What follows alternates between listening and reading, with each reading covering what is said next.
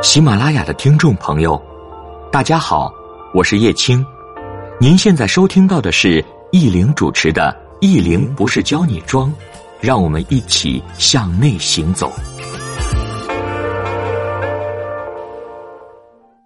本节目由喜马拉雅 FM 独家播出。大家好，我是易玲，欢迎您的收听。我们今天给大家分享的文章内容是：秋冬戴贝雷帽的姑娘，优雅又出众。文章的文本信息在我公众微信“意林不是教你装”上都有。有姑娘问我脸大怎么选帽子？脸大呢，其实看和什么比。按照上镜的要求，大部分人的脸都大。生活中的我们有着正常比例的五官就好，无需对自己要求太高。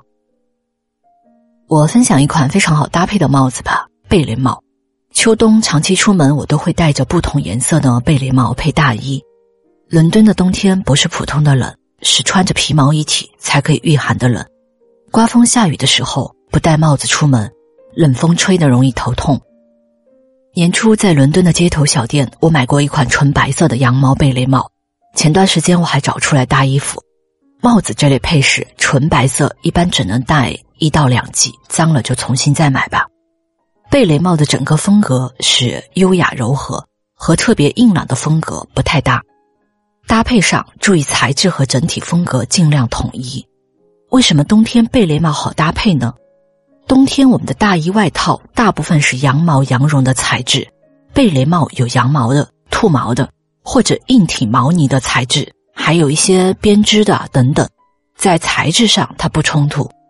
那如何选择贝雷帽呢？划重点啊，帽子这类配饰它必须要质量好，和价格没有关系，多试戴多比较。多感受，贝雷帽子大小肯定戴起来比头大的帽子对我们更加友好，显脸小。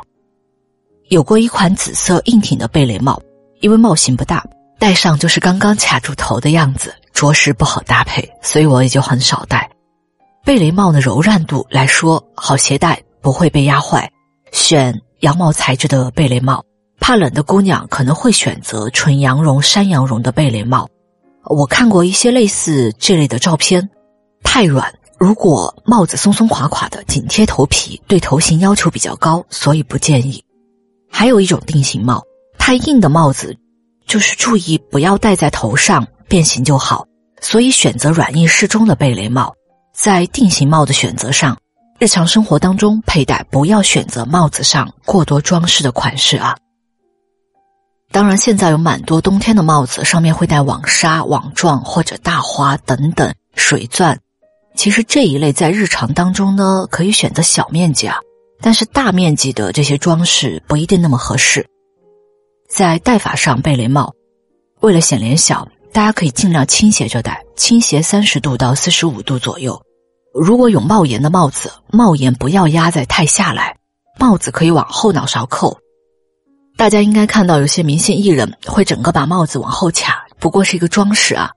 当然，如果这么戴戴不稳的话，可以用一些防风的卡子把它缝在里面，这样卡住头发不容易掉。也可以把头发一侧挂在耳后，一侧留一点遮脸。最后，在颜色的选择上啊，有好友一下买了三四顶贝雷帽，看其实每顶都挺好搭配的，他就每顶都留下了。